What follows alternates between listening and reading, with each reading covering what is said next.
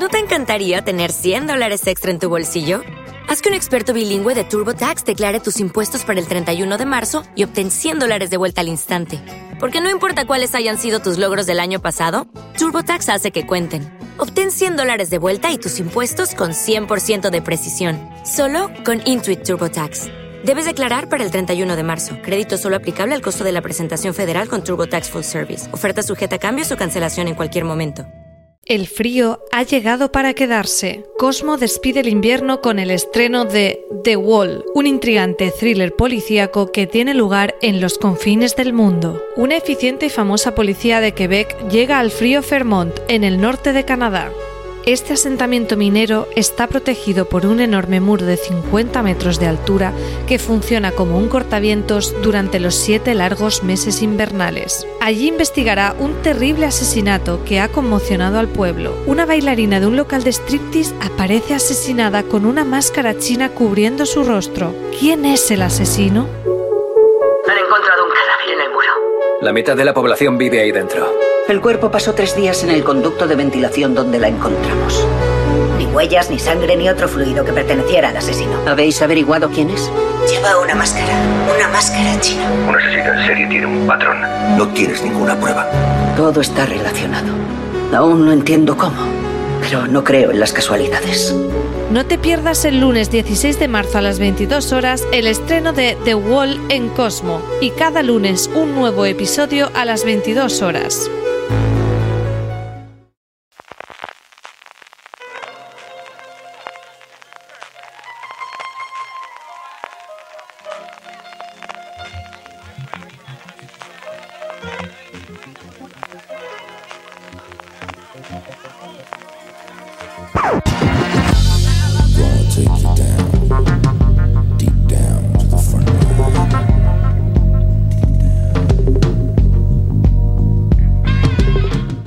Chicos, buenos días, buenas tardes y buenas noches.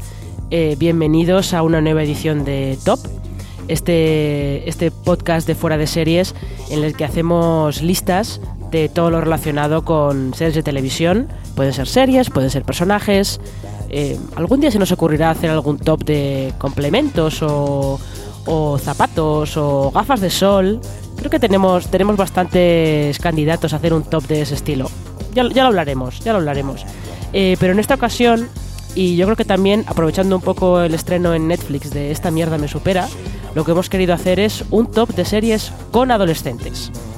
Esto abre como varias interpretaciones a qué tipo de series vamos a incluir en el top.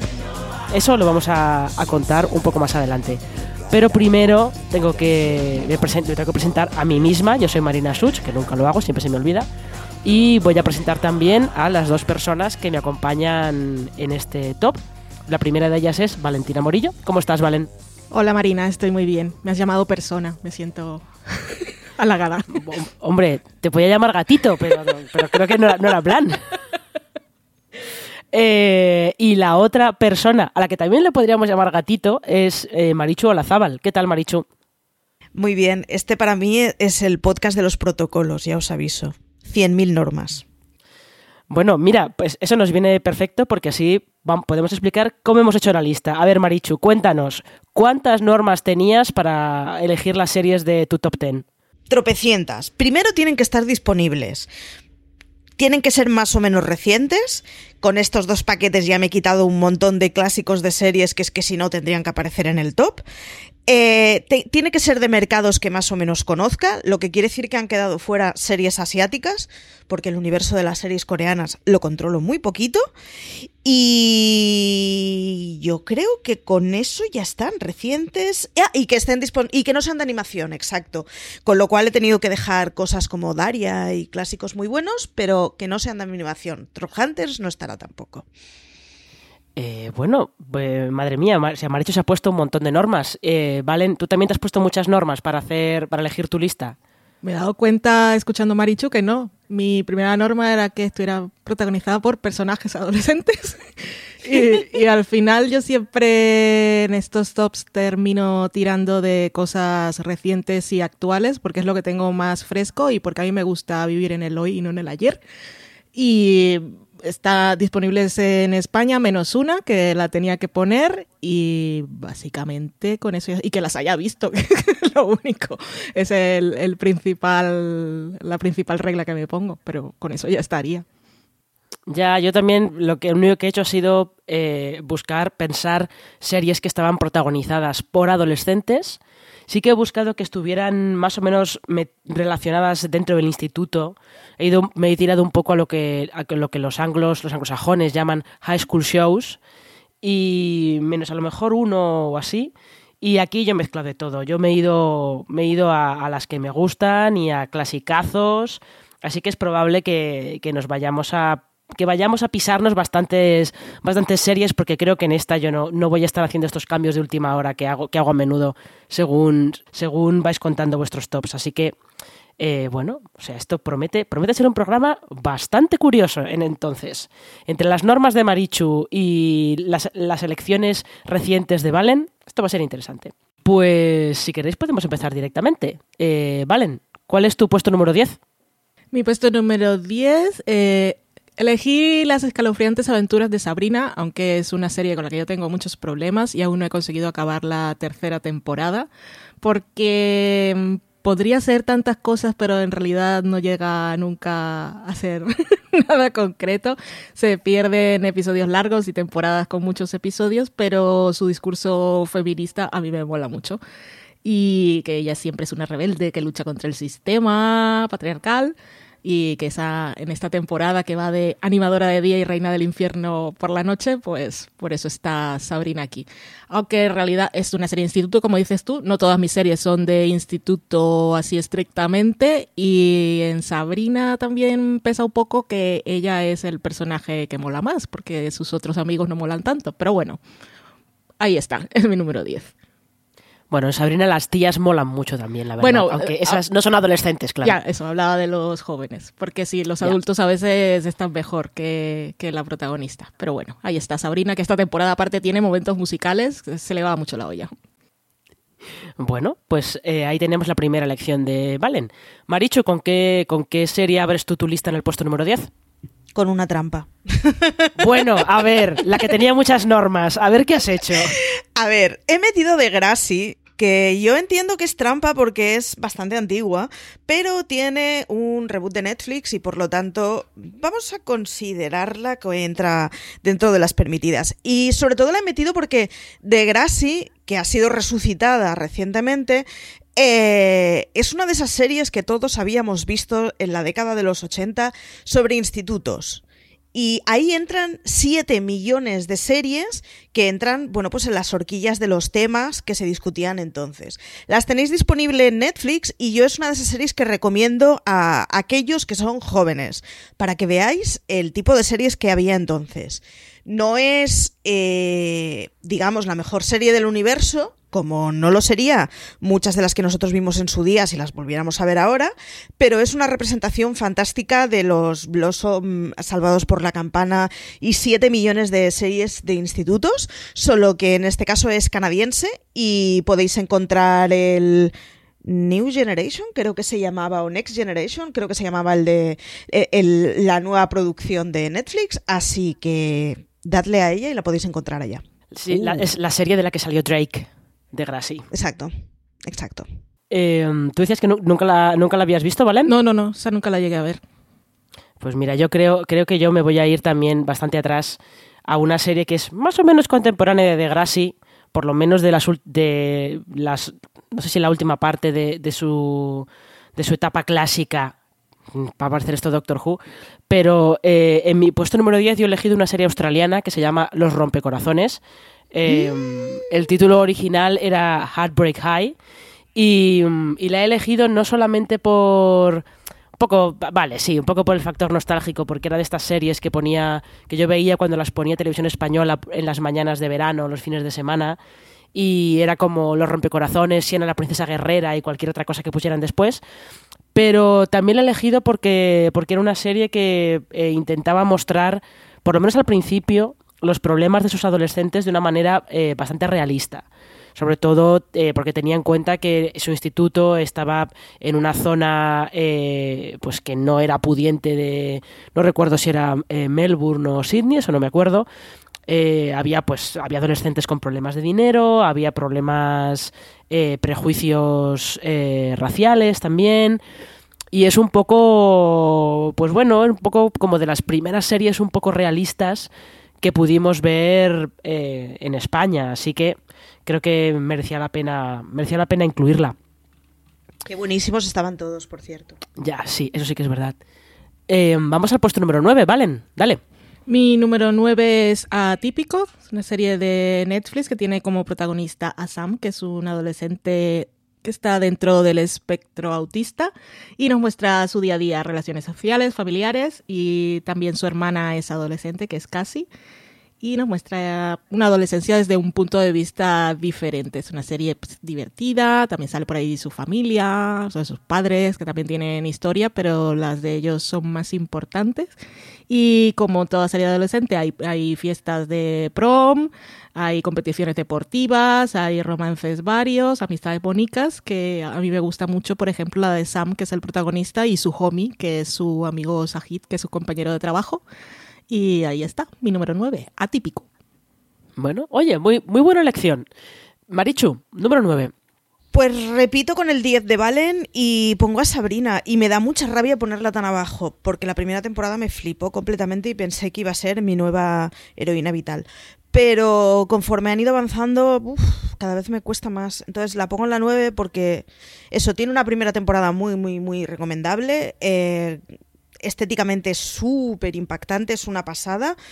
Pero bueno, no es una estética tampoco que ahora la encontramos, o sea, que ahora no la encontramos en ninguna serie, así que ha tenido que bajar al 9 y ya habrá otras mm, muy impactantes de imagen y de grafismo más arriba. Creo que, creo que puedo sospechar cuál es una de esas series de caramelito visual que tienes más arriba, pero vamos a dejar con el suspenso. Podríamos apostar dinero, Marina, realmente. Sí, yo creo que sí, pero suspense, ya llegará, ya llegará.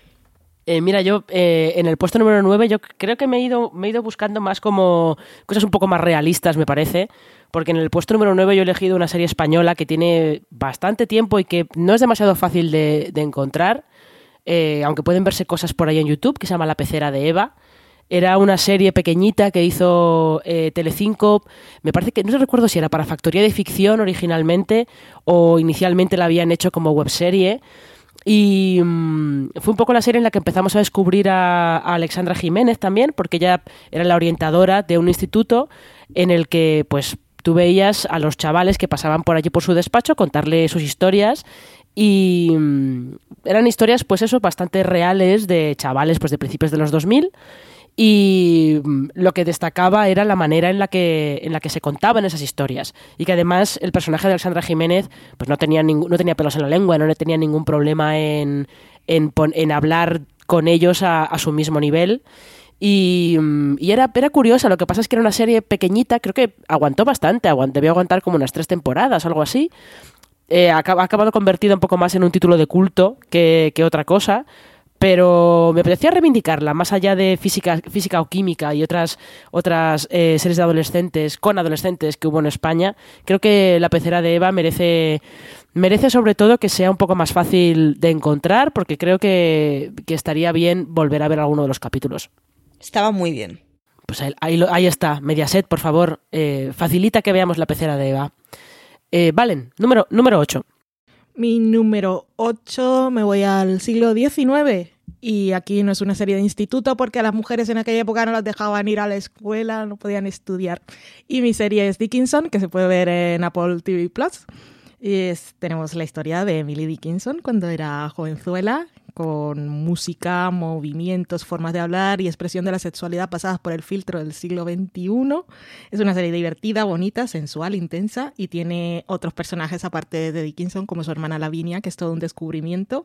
Y la verdad es que las fiestas y las reuniones del grupo de teatro, incluso las reuniones de costura, no tienen nada que envidiar a los Saraos de Elite o Riverdale. Así que esta es mi serie con protagonistas adolescentes, Dickinson. Ay, Lavinia, qué maravilla, qué maravilla de mujer. eh, Maricho, ¿tú has visto Dickinson? No he visto Dickinson, la tengo pendiente y me flagelo cada vez que CJ la menciona en algún streaming. Pues nada, ya sabes, únete al club de Lavinia Dickinson. Eh, puesto número 8. Puesto número 8, eh, voy a meter yo un Sheldon. Y a ver, en mi cabeza el ranking eran sobre todo series que puedan ser vistas por, por, adolescentes o que estén especialmente dirigidas a ellos. Y creo que no es el caso de Young Sheldon. El protagonista es eh, Sheldon de pequeño, pero es una comedia mucho más familiar y creo que mucho menos adecuada para, para la revolución hormonal de la adolescencia. Pero sin embargo es una serie que explica muy bien muchas cosas de la infancia y de la ya preadolescencia pensando en el hermano mayor que aguanta muy bien las temporadas, de la que se habla muy poquito y que me parece que, le, pesa mucho la herencia esa de ser Sheldon de joven. No tiene nada que ver con Big Bang Theory y a los que os gustarán las comedias familiares de toda la vida, os va a gustar. Es dulce, es un lugar feliz, sonríes, eh, bueno, lo tiene todo para ser un lugar feliz de serie. Curioso que hayas incluido el joven Sheldon, pero mira, me parece bien. Me parece bien. Yo pensaba, al principio te había entendido, voy a hacer un Sheldon. ¿Y yo qué va a decir? My spot. Imagínate, imagínate cualquier cosa. Pues mira, yo en el puesto número 8 aquí me he ido a la primera serie que creó Ryan Murphy, aunque es verdad que la co-creó con otra guionista que se llamaba Gina Matthews, que es popular. Eh, esta de realista tiene bastante poco, porque eh, lo que hacía destacar a Popular era la mezcla de, de tonos, de géneros, que fuera muy autoconsciente de, lo que era, eh, que tenía una villana tan genial y tan estupenda como Mary Cherry, que ha sido un, es un poco un era un poco como el arquetipo clásico de personaje de Ryan Murphy que luego él ha ido depurando en, en más sitios, ¿no? Como, como la Sue Sylvester de Glee, por ejemplo.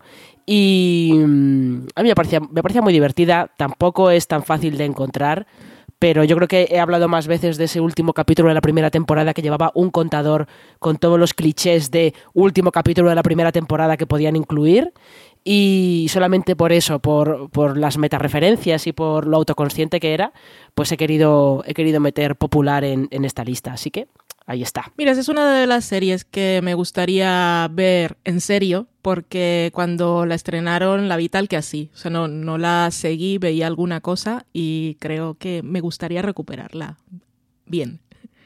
Eh, si, si, si, fuera fácil de ver, ya, ya sabes cómo es, es producción de Warner, está ahí un poco en el limbo. Eh, yo creo, creo que merece la pena y sobre todo se nota mucho de dónde ha salido después eh, pues cosas como Glee o de dónde han salido otras series de instituto que también van un poco por ese, tienen un poco de ese humor más eh, meta, como quien dice, pero bueno. Valen, te toca, puesto número 7. Mi número 7 es la serie que os decía al principio que no se puede ver legalmente en España y nos parece fatal, lo sé. Sweet Vicious, una serie que fue adelantada a su tiempo. Y um, es una serie de MTV de 2017 sobre una adolescente superviviente de violación que se convierte en justifiera y se dedica a enfrentarse a los violadores del campus ante la inoperancia de la administración. Y todo esto mientras ella lidia con su propio trauma que está retratado con una sensibilidad maravillosa y estamos hablando de la época premitú. Esta serie no tenía que haber sido cancelada y ojalá la pudiera, la traigan para que la pueda ver más gente, porque yo sé que mmm, no tuvo así como una repercusión masiva, aunque los que la vimos habláramos tanto de ella. Ya, y los críticos estadounidenses eh, la descubrieron muy tarde, uh -huh. con lo cual ahí hubo, hubo poco que rascar. Muy serión, que MTV ya la podría poner y de paso nos ponen a la chica invisible, así dos por uno. Ya, yo creo que eh, por desgracia, desde que MTV no ha dejado de hacer series, esa opción está un poquito complicada, creo. Lastimita. Ya. Eh, Marichu, ¿cuál es tu número 7? Mi número 7 va para Locan Key. Mm, creo que es mucho más blanca de lo que debería ser. Pero también creo que si yo hubiera visto Locan Key con 17 años, mi vida se hubiera paralizado y estaría completamente obsesionada con la serie. Así que solo por eso ya la meto ahí. Creo que es mucho más blanca, tiene, tiene fallos gordos, pero es una serie pensada para chavales completamente y muestra de ello es la cosa esa el tropo repetido de que los adultos no somos capaces de creer en magia, mal, muy mal. Pero creo que tiene una muy buena temporada primera como arranque que tener entre pinzas y que, bueno, si, si coge su nicho y se regodea en él, puede tener una segunda temporada, en caso que la renueven, que no, ahora no recuerdo si está renovada, eh, muy potente, pero yo ya doy por sentado que tendrá una segunda, porque desde luego el final de la primera te deja así en plan... ¡ah! Así que el 7 va para Locan Key. Yo no sé, no sé si está renovada por una segunda temporada, pero me extrañaría bastante que, que no la tuviera, la verdad. El final de la primera te hace pensar que están bastante cómodos con la serie y seguros de que la va a tener. Sí, no, yo creo que a Netflix no le ha debido funcionar mal, o sea que probablemente la tenga. Em, yo, mira, en el puesto número 7, antes, que, antes hablábamos de, de series de, de, MTV, pues yo tengo una serie de MTV que se llama, en inglés se llamaba Faking It, aquí se llamó Las Farsantes. Y mmm, creo que era, era una serie, tenía una premisa que podía haber sido una bomba de relojería, porque sus protagonistas eran dos amigas que estaban en un instituto súper progresivo, en el que eh, los que habrían sido los chicos marginados eran, eran los populares, y ellas dos, un poco por hacer la broma, eh, dicen que son pareja para, para que las voten reinas del baile y de repente todo se complica cuando una de las dos descubre que a lo mejor ella sí que está un poquito enamorada de su mejor amiga. Y eso, que podía haber sido un, como digo, una, un jardín enorme, acaba siendo, eh, acaba evolucionando hacia una serie eh, que exploraba un montón de un montón de cosas, aprovechando que tenía adolescentes, exploraba un montón de, de cosas de lo que es eh, el viaje hacia descubrir quién eres, qué, cuál es tu identidad. Eh, tuvo un personaje intersexual, eh, intersexual, no intersexo, perdón. y además era, era muy divertida. Es una lástima que aquí, no sé, coincidió con esa época en la que MTV estaba de dejando de hacer series y que en España estaban también eh, apostando más por los realities y que estaban yéndose de la TVT y creo que se vio poquito, pero Faking It mm, creo que es una serie que eh, merece mucho la pena, que solamente sea por la química que tenían sus dos protagonistas, que era fantástica. Ay, no la vi. Pues, Yo tampoco, es de las que tengo pendientes. Pues creo, creo que os, os, habría gustado Seguro. bastante, la verdad. Eh, Valen, ¿cuál es tu puesto número 6? Mi número 6 es Sex Education, la serie de Netflix, de que no voy a contaros mucho porque hemos hablado nosotros bastante en fuera de series, hemos grabado reviews, hemos escrito críticas y es una de las series que más se ve. Aparte es un estreno reciente, pero bueno, tenía que incluirla. Se me había olvidado, ¿eh? En la, en la primera batida que había hecho de cosas que recordaba, no me acordé de Sex Education y después cuando estaba haciendo dije, hostia, pero si este es claramente con personas adolescentes. Y bueno, que está, una vez eh, pasamos su premisa, que es lo que puede echar un poco para atrás en un principio porque parece que se va a acabar pronto. La serie tiene muy buenos personajes y da espacio a hablar de muchas cosas que pueden abrir conversaciones tiene momentos muy divertidos, tiene buena música y mis personajes favoritos son Maeve, Aime y Eric. Y ya por ellos, bueno, aparte de Gillian Anderson, que no es mi personaje favorito, sino es persona favorita de la vida. Y, um, y ahí está, Sex Education, mi número 6. Me parece muy buena elección. Eh, Marichu, número 6. Pues el número 6 se va para Gossip Girl. Eh, es un clasicazo que podéis ver en, en, Netflix. Yo no soy especialmente fan de Gossip Girl, pero creo que sin Gossip Girl no hubieran pasado muchísimas cosas que pasaron luego en las series juveniles y un ejemplo muy directo y muy clarísimo es Élite, pero no es el único, ni de broma. Desde Gossip Girl a Élite hemos tenido un montón de series que han sido cogidas por la cosa del glamour, el marujeo, el hacer un auténtico culebrón con una serie juvenil y el que estés viendo algo que por una parte es como, pues hombre, tampoco es arte y ensayo, pero ostras, cómo me está enganchando y cómo me tiene atrapada la pantalla serión, un serión. Uno de esos en los que nadie se creía que esa gente iba al instituto. O sea, mmm, con 55 años igual ya no vas al instituto, porque tenían todos una pinta de estar de vuelta de todo, que para qué. Pero eh, funcionaba muy bien, enganchaba muchísimo y es una serie muy mítica. Y que además eh, va a tener reboot en, en, HBO Max a lo largo de, de este año, con lo cual... Efectivamente. Ahí está, Gossip Girl ahí está ese, ese voto de Marichu para, para, una clásica, como quien dice. Em, yo, mira, en el puesto 6 he roto, he roto mi, mi norma de que sean series realistas y me he ido a una de superhéroes. He elegido eh, Runaways. Marvel's Runaways. Sobre todo porque debo ser de las pocas fans que tiene esa serie. Por lo menos en fuera, en fuera de series hay eh, poca gente que esté viendo Runaways. Y justo a mí me gusta no por la parte de superhéroes, sino por la parte de serie juvenil. Que creo que, eh, sobre todo en la primera temporada, creo que estaba muy bien llevada. Eh, justo la llevaban el mismo dúo que creó Gossip Girl, que eran Josh Schwartz y Stephanie Savage y me parece que fue llevando una, una buena evolución de sus personajes según van asumiendo los, los poderes o las habilidades que tienen y, y se van separando de, de, esos padres que son eh, unos supervillanos y a mí me dio lástima que solo tuviera tres temporadas, que cayera víctima de, de esa gran sinergia corporativa de Disney al comparar Fox y, y todo eso pero bueno, mira, ahí está, ahí está mi voto, mi voto para Runaways. Otra que tengo pendiente. Esta yo sé que estoy bastante sola, pero mira, no me importa, me da igual. Eh, Valen, vamos a entrar en, la mitad eh, alta de la tabla. ¿Cuál es tu puesto número 5? Mi número 5 es Los 100. Aún recordamos lo ridícula que parecía su premisa y lo terrible que era su piloto, pero Los 100 demostró rápidamente que era una serie más adulta de lo que podíamos creer y me encanta que enfrenta a sus protagonistas a dilemas éticos imposibles y los hace cargar con las consecuencias de cada decisión que toman y eso se acumula y nadie, ni la serie ni los personajes olvidan lo que ha hecho cada uno y eso es maravilloso.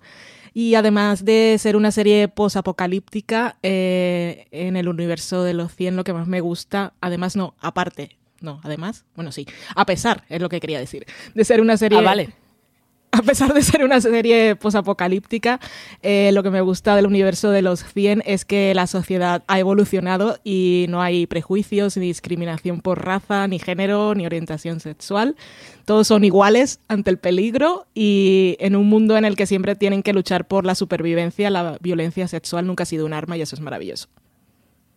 Ay, los 100, es verdad. Siempre ha sido la serie de las decisiones imposibles.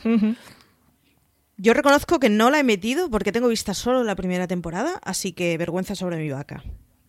Eh, sí, porque, porque, es que además te quedas a las puertas de que es la, que es todavía la mejor, que es la segunda. Sí. Es lo que hay. bueno. Eh, bueno, Maricho, pues dinos entonces qué serie has incluido en el, en el puesto número 5.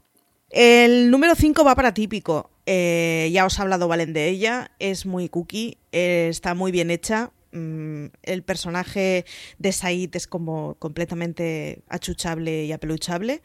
Y darle una oportunidad, es de esas series de las que se oye poco, pero pues eso, volvemos a un lugar feliz, que está bien hecho, que no tiene grandes pretensiones y sin embargo explica cosas muy bien, con lo cual se agradece. Y nada, tenéis ahora en nada la última temporada y nada, que larga vida a los pingüinos. Hay que ver. Atípico al final está, está ganando bastantes fans justo con el correr de las temporadas, gente que se va a subir, se va subiendo al carro de cara a la última, así que mira, oye. Sí, solo hay que darle una oportunidad y verla y ya te engancha. Pues nada, eh, yo para el, para el puesto número 5 tengo una serie que ya la he incluido en otras listas y he hablado mucho de ella, pero creo que en, una, en un top de series con adolescentes tiene que estar, que sabéis que es Scam España, es el, el remake de, de aquella Scam Noruega y tengo poco más que añadir a lo que he dicho eh, en muchas otras ocasiones, que, es una serie que eh, trata a sus adolescentes de una manera, lo retrata de una manera bastante realista, que eh, siempre está ofreciendo soluciones, les ofrece herramientas para solucionar pues, los problemas que puedan tener que en cada temporada se centra en un personaje distinto y ese personaje tiene una problemática diferente. Y, desde luego ahora mismo está emitiendo una tercera temporada que está, está centrada en Nora y en la relación tóxica que tiene con un chico que parecía perfecto. Y están llevándola de una, de una manera estupenda y están consiguiendo, están poniendo sobre la mesa temas eh, temas yo creo que eh, muy importantes, no solamente a esa edad, sino en todas, ¿no? Pero, pero creo que merece, merece la pena acercarse a Scam España, que es una serie que hay una gran parte del público que cree que, bueno, pues para adolescentes y además tiene una manera como muy rara de emitirse porque son clips sueltos en la web y tal. No lo entiendo, me parece como... mm, No sé muy bien de qué va eso. Bueno, pues dadle una oportunidad porque, porque de verdad que es una, una gran serie. Número 4, Valen. Mi número 4 es Derry Girls, que es una serie que también está en Netflix. Es divertidísima, tiene nostalgia noventera, personajes que son la risión, actrices que claramente superan la edad de los personajes de lejos. Y, pero es que está muy bien. Las temporadas de Derry Girls siempre me saben a poquísimo porque son súper cortas y nos dejan musicote y momentazos como el de I am a Derry Girl del final de la segunda temporada, que aún me emociono cuando pienso en ello. Ay, Terry No sé Girls. cómo he podido olvidarla. Ya, Qué horror, aparte es, es como, es como el, el chiste sobre el chiste que los actores claramente superen todos los 20 años. Los 20 y algunos llegan a los 30, que es maravilloso. Efectivamente, me parece, me parece lo mejor. Eh, Marichu. ¿cuál es- Nimiedades. eh, ya, minucias. En, este, en estas series son minucias. Eh, ¿Cuál es tu número 4, Marichu? Mi número 4 va para una serie que yo ah, daría algo por, por, ver ya el top 3 de Valen, porque intuyo que estará ya, que es The Magicians. Eh, sospecho que Valen va a hablar que de ella, así que no diré mucho, pero... No, no, no voy a hablar, no la incluí porque al final, no, porque empiezan siendo adolescentes, pero es que ya están, son, son jóvenes de 20 años, o sea, entran a la universidad en, el, en la primera temporada, por eso no la incluí, es la única razón. Entran a la universidad con 70, 80 años cada uno también. O sea, es estos casos que no se cree nadie que esta gente tenga 17 años, pero da igual. Eh, es un serión de magia y de escuelas y a todos los que nos gusten los ingredientes de aprender magia en un centro educativo, y con eso hay mil sagas literarias de pelis, de series y de todo, nos gustará. Eh, está bien hecha, engancha muchísimo, tiene capítulos extraños muy chulos y conforme evoluciona además, evoluciona muy bien. Tiene, tiene mucho juguito más allá de la primera temporada, así que dadle una oportunidad. Y es verdad, son universitarios, así que ya no son bien bien adolescentes. Pero como hasta los 25 años más o menos, yo creo que no sabemos muy bien qué, qué nos pasa por el mundo, consideraremos que los 17, 18 años eres aún un poquito postadolescente. Bueno, a, los 25 y a los 35 también, también Sí, pues puede sí. pasar, o sea que tampoco pasa nada. Em, yo en el, en el puesto número 4 he incluido una justo que Maricho ha mencionado antes. Aquí se llamó La chica invisible, su título original era Awkward, que era... Ah, yo no sabía de qué hablaba, dije, pues no voy a meterle la, la cuchara porque no sé qué es la chica invisible, era Pues era- Seriote. No, es porque el Awkward la título- vi, pero no sabía que la habían titulado así en español. Sí, eh, en fin, MTV España le dio ese título tan raro a Awkward que, mm, que realmente ha sido de las mejores comedias de instituto que, que ha habido. Es verdad que tuvo hacia el final eh, se obsesionó demasiado con los triángulos románticos, que era como un poco de esto ya está, esto ya lo habéis hecho, ya está visto, eh, tratad otra cosa. Pero sobre todo al principio, el sentido del humor que tenía, que tenía muy mala idea, era, era muy divertido. Y, yo creo que eh, encontraba la manera de, de mostrarte eh, esa serie de malentendidos en los que siempre es- estaba metida la protagonista, que, que acababan siendo muy graciosos. Así que, pues ahí está. Ahí está mi voto para Awkward, o la chica invisible, como se llamó aquí. vale, ahora me he enterado de cuál era. Para los criados en Cataluña que vimos Daria en Canal 33, eh, lo water parties que tenía Daria es un poco lo que tiene de Awkward, así que si podéis, no sé si está editada en DVD, pero Mm, en Estados Unidos probablemente puede. sí, aquí no lo sé. Pues mm, las primeras temporadas mm, tienen efectivamente mucho momento awkward y está muy bien. Y los padres molan mucho y la madre está como las maracas de machín. Y la psicóloga del instituto está también loquísima. Es que- es que era- Totalmente. era genial. Era genial. Vamos a entrar en el podio. Hmm, emoción, intriga, suspense. Dolor de barriga. No, es que ya no quería ir por ahí. Pero, eh, Valen, número 3. Pues esta no es la serie que primero nos viene a la cabeza cuando pensamos en títulos con protagonistas adolescentes, pero Lila y Lenu, las protagonistas de La Amiga Estupenda, lo son, así que la he puesto en este top. Su historia es diferente a todas las demás y así como en Dickinson May va al siglo XIX, pero era muy moderno, en este caso tenemos una cosa muy de época, de mediados del siglo XX. Y mm, pues es un mundo muy complejo, es mucho más oscura que seguramente todas las series de las que estamos hablando. Y no tiene ninguna intención de divertirnos con romances de instituto, pero es un retrato fantástico de unas mujeres jóvenes muy complicadas a las que les tocó vivir un mundo muy difícil. Y ellas intentan ahí con cada respiro eh, salir de, ese barrio y, y la realidad no las deja. Así que ahí está mi elección un poco particular, pero es que son adolescentes y ese era el requerimiento, así que la amiga estupenda. Es una elección bastante curiosa, ¿eh? Pero bueno, mira, entra, entra dentro de lo que se pedía. No había ni pensado en ella y eso sí, es verdad, entra. Mm, entra. Eh, Marichu, ¿cuál es tu puesto número 3? Eh, pues mi puesto número 3 es para serie Petarda, es Riverdale, es maravillosa, mm, tiene unas imágenes increíbles, unas libertades para los adolescentes completamente inverosímiles y rizan el rizo cada vez, pero es que es maravillosa, me tiene atrapada. Eh, no sé si me gustan más los insentidos de sus personajes, la relación que tienen los jóvenes con los adultos, que no se la cree ni Peter, vamos. Eh, la estética que tiene la serie, el que.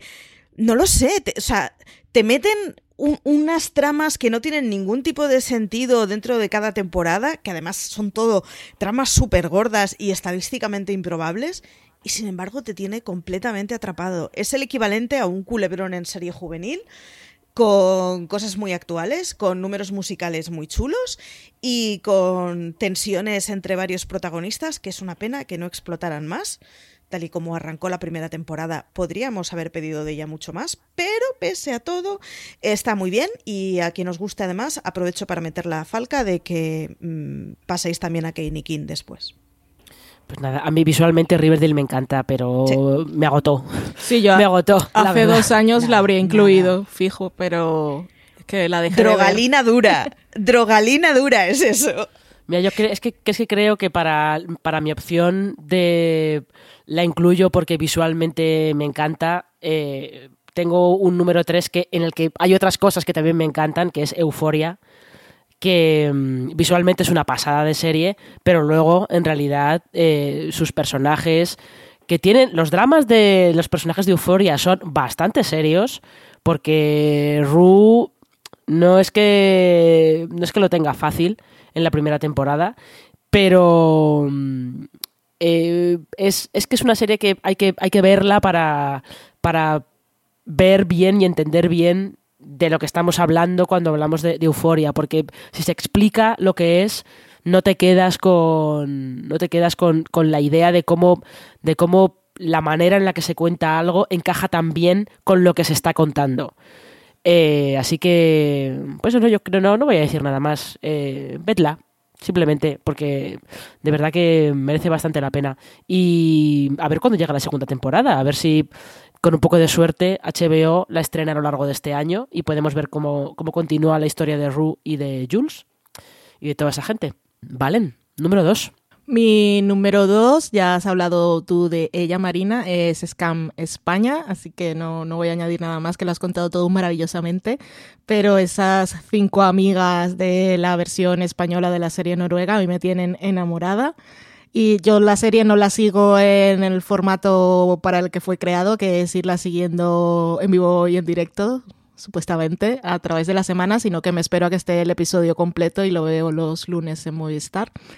Y estoy, estoy encantada y fascinada y la historia de esta tercera temporada me está gustando muchísimo. El último episodio que he visto antes de grabar este programa fue el octavo y, y me quedé fatal porque pensaba que era el final de temporada y no daba crédito con mi vida pero están manejando esa, esa historia, esa relación tóxica muy bien, como, como están mostrando el viaje personal de aislamiento de Nora y eh, que es, mm, es, una historia que hay que contar, sobre todo, lo decías tú Marina, que es para, puede ocurrir a cualquier edad y por supuesto ocurre a cualquier edad, pero para los chicos más jóvenes, que es a quien va dirigida la serie, aunque la podamos disfrutar todos los demás, es bastante importante que se hablen de estas cosas. Está muy bien la serie, echadle un ojo, ¿eh? de verdad.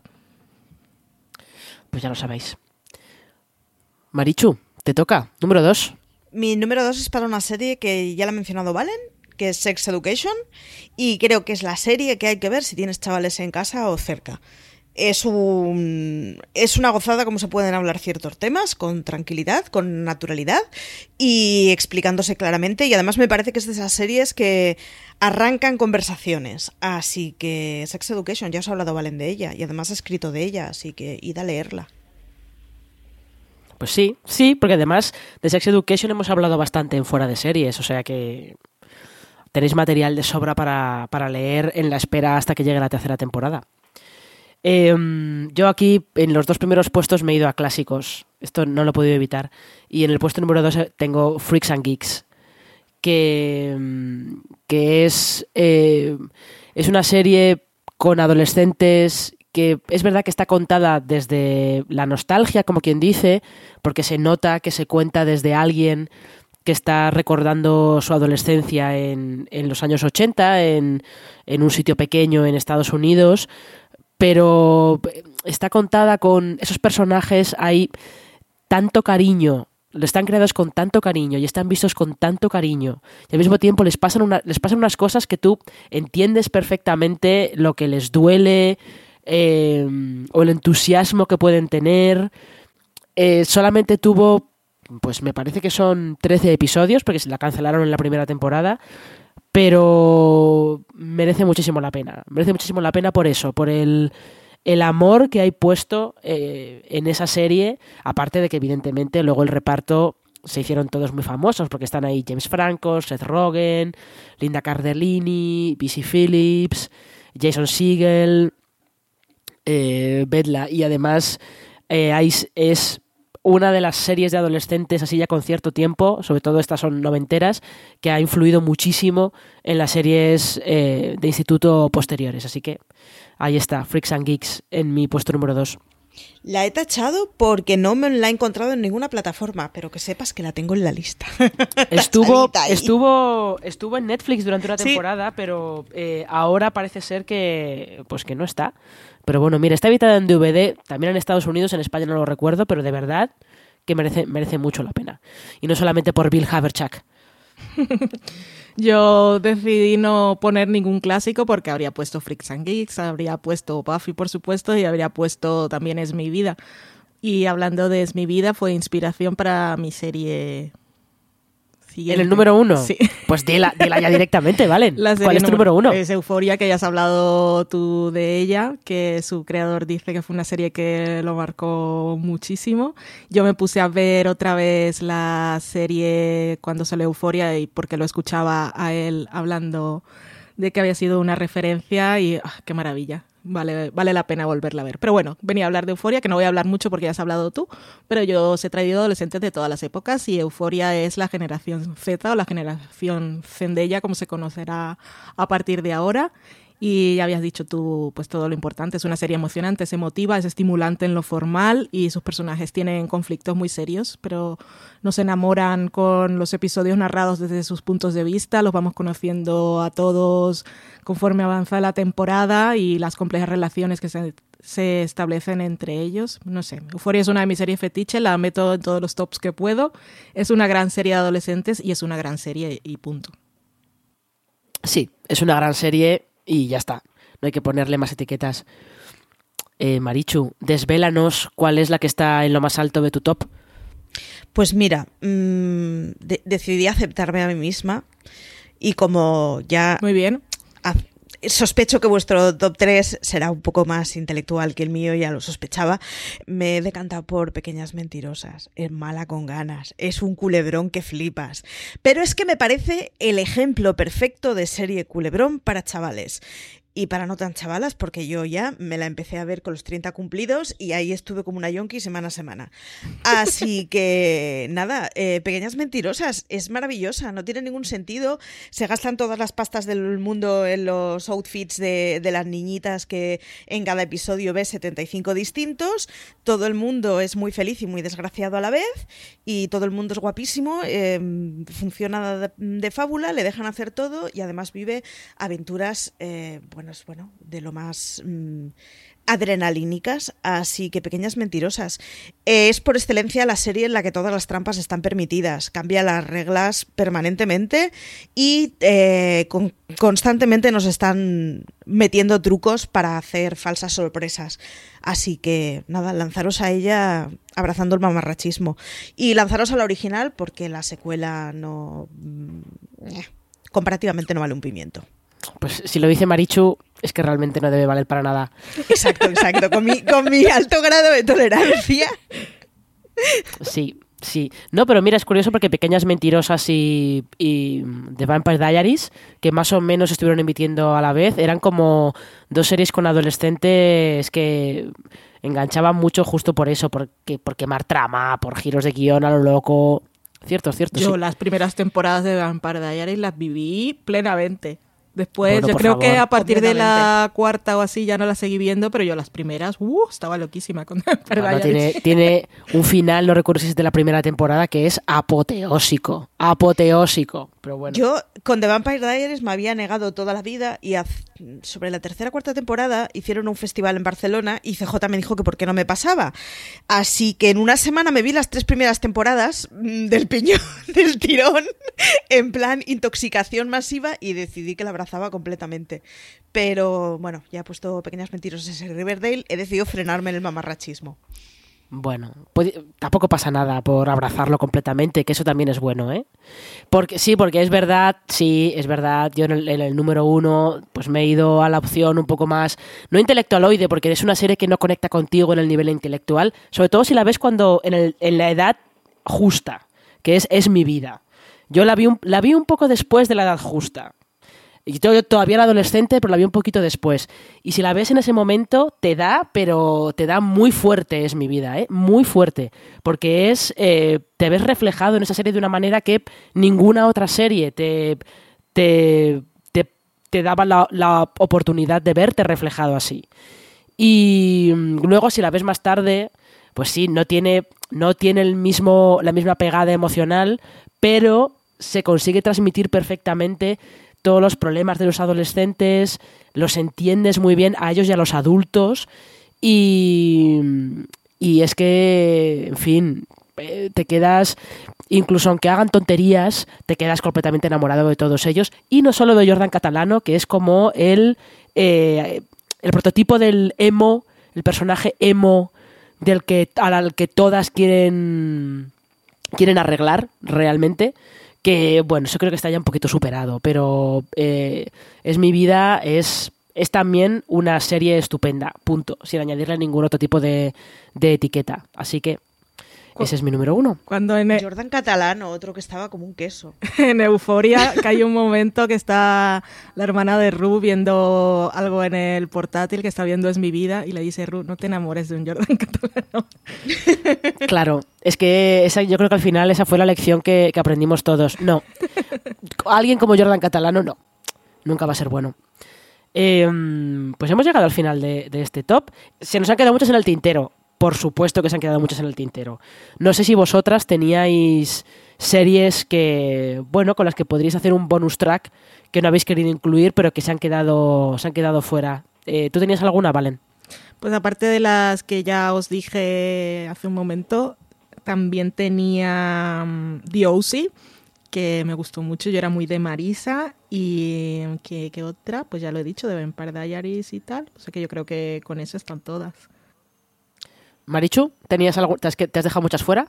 Yo me he dejado las históricas, eh, porque básicamente porque no estaban accesibles. Estoy pensando en The Young Ones, que no es exactamente juvenil, que sí son jóvenes, pero sus personajes, o sea, sus actores no lo son y sus discursos son más bien para más allá de los 20, pero maravilloso, Serión, que está editada por Cameo. Eh, el increíble Parker Lewis, que me parece, o sea, la he visto luego a posteriori y sigue siendo un comedión fantástico y Buffy Cazavampiros porque mm, ¿a dónde hay que firmar para que nos la traigan a una plataforma? Hay una, Ay, una más. Las camisas, las, las camisas de Parker Lewis, Dios mío. Oh, qué guapo era además. Tengo una más que me he puesto a mirar los apuntes porque lo había dicho antes de memoria y me faltaba Verónica Mars. Sí, sí, es una que yo la he dejado, la he dejado fuera a propósito, para no estar hablando de Verónica Mars Ya. constantemente. Verónica Mars yo no la he puesto porque me la he comprado en DVD hace unos meses y no la he podido ver aún. Así bueno, que, Marichu, de verdad. Shame on me. Sí, shame on you. No, yo me he dejado muchas fuera, ¿eh? Me he dejado fuera eh, Friday Night Lights, Glee. eh, me he dejado fuera una de una serie de plays que luego me pareció que, bueno, que era, era más una rareza que otra cosa, que se llama Boca Norte, eh, que es curiosa, la verdad, es curiosa. Y, en cuanto, y también como cosa curiosa hay una en, en, bueno, a tres player, pero dentro de la marca Fluxer, que se llama Más de mil mentiras, que es un thriller también bastante alocado, con adolescentes. Y, mm, y no sé, la verdad es que eh, había bastantes que las he ido descartando para que, sobre todo un poco para no, para que no fuera tan- un top como demasiado habitual con las series que a las que todo el mundo se nos ocurre cuando hablamos de, de series con adolescentes. Así que, bueno, Ninguna de vosotras tenía en la lista Élite. Que yo no la puse porque la segunda ya no la, ya no la vi. no, y no la, ten- no la tengo en la lista porque no soy capaz de imaginarme que esos personajes son adolescentes. Pero lo son, están en Yo instituto. no, L- Sí, técnicamente Sí, lo son. pero yo no la he metido porque em- al meter Gossip Girl he mencionado Elite, he hecho un poco de trampita. Hay la otra que no he metido porque me parece que es igual, tendría que estar en el top 1, da igual de qué tema, aunque sea asesinos a sueldo, que son las chicas Gilmore, porque las chicas Gilmore, básicamente mi vida está estructurada por las Gilmore y el oeste de la Casa Blanca. Así que esas dos las metemos en el top 1 en todos los tops, tengan o no sentido. Sí, bueno, aquí las chicas Gilmore igual se escapaba un poquito, ¿eh? Porque estaba Rory, pero no había tanto, no era tan, era con adolescente, pero de poquito, pero poquito. Pero es que, sin embargo, es la serie por excelencia que en mi vida siempre ha sido motivacional para estudiar.